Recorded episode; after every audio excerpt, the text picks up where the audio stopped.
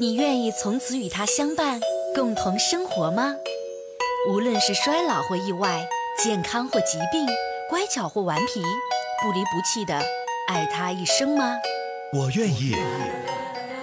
他的一生短短的十几年，他也许只是你生活的一部分，而你却是他生命的全部。爱他，就爱他一辈子。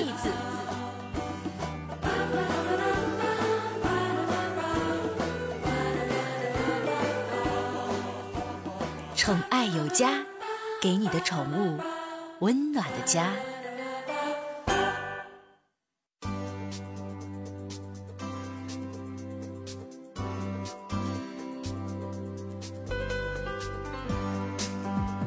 宠爱有家，给您的宠物一个温暖的家。我是您的好朋友小克。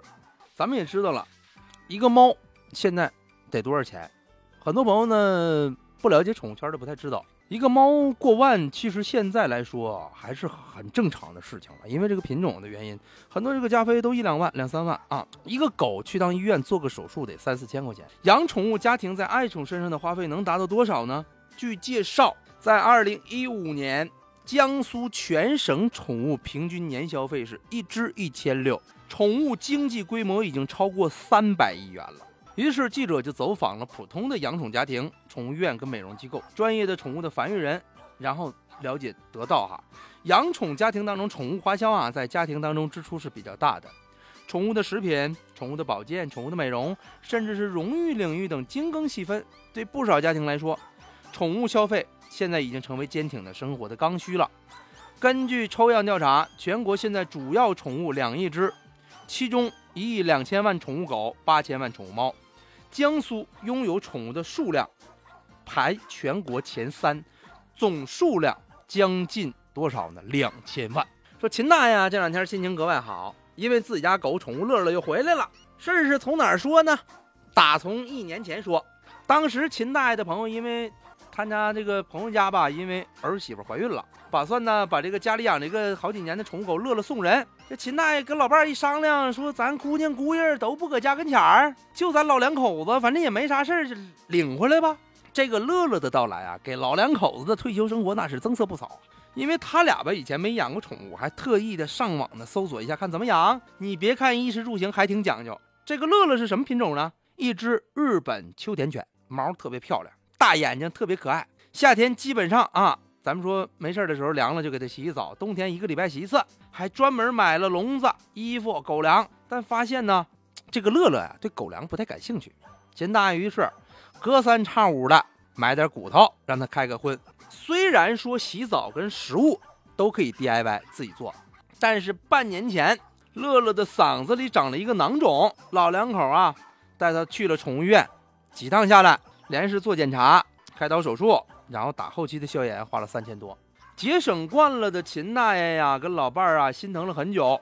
再加上由于家住老小区，因为要带乐乐大小便以及遛弯，每天都爬七楼。后来，这个秦大有点吃不消了，几番犹豫，把乐乐送回到原来的主人家了。本以为无事一身轻了，没想到身是轻了，心却重了。做什么事儿都打不起精神，就像一个家庭成员离开了一样。老伴儿成天唉声叹气的。后来，秦大爷说了：“说我终于理解了老街坊、老邻居劝，说轻易别养宠物。终于这句话什么意思？最终，秦大爷还是从朋友那把乐乐抱回来了。这回你别说，哎，这也不喘了啊，也不叹了，每天爬七楼，腿还更有劲儿了。这个说明了宠物在现在的咱们的家庭当中占有的地位已经达到了一定的比重了。现在呢，咱们哈尔滨来讲啊，哈尔滨这个宠物狗猫呢，现在也已经达到了一个。”大的程度，什么程度呢？就是随着宠物的增加呀，宠物经济快速增长。比方说，咱们在医疗领域，狗的手术的价格呢，同类呢大概是人类同等价格手术的十分之一。洗澡美容的费用呢，在百元左右。寄养的费用每天七十到一百五。狗粮的空间更大，从十几块钱一包到几百块钱一包，比比。现在咱说了哈，很多宠物店呢，洗小狗六七十很正常，大狗一百五二百不等。相比下来，看病的费用呢？说要高一些，因为美容店的话，狗基本上是一个月一次，洗澡很经常，但是较大的开支就是狗粮这一块。有的家庭呢，给狗买狗粮都是买的选择都是比较好的，二三百或者四五百一包的，所以说，一千六百块钱只是江苏省的平均的这么一个数值，并不是说这个咱说那个每个狗都都一千六就搞定了，它只是一个平均的数值啊。如果是看病什么的费用呢，可能再翻几番，这个都是一个非常正常的现象。所以说呢，我在这儿也提醒收音间的各位好朋友，咱们养狗呢，就确定自己的咱们这个经济实力的前提下，还要对它负责啊！别说出点小毛病不给看了，直接就一起了，这种人啊，压根儿就不配，不配去养狗。所以说，想要把它带回家之前，经过深思熟虑，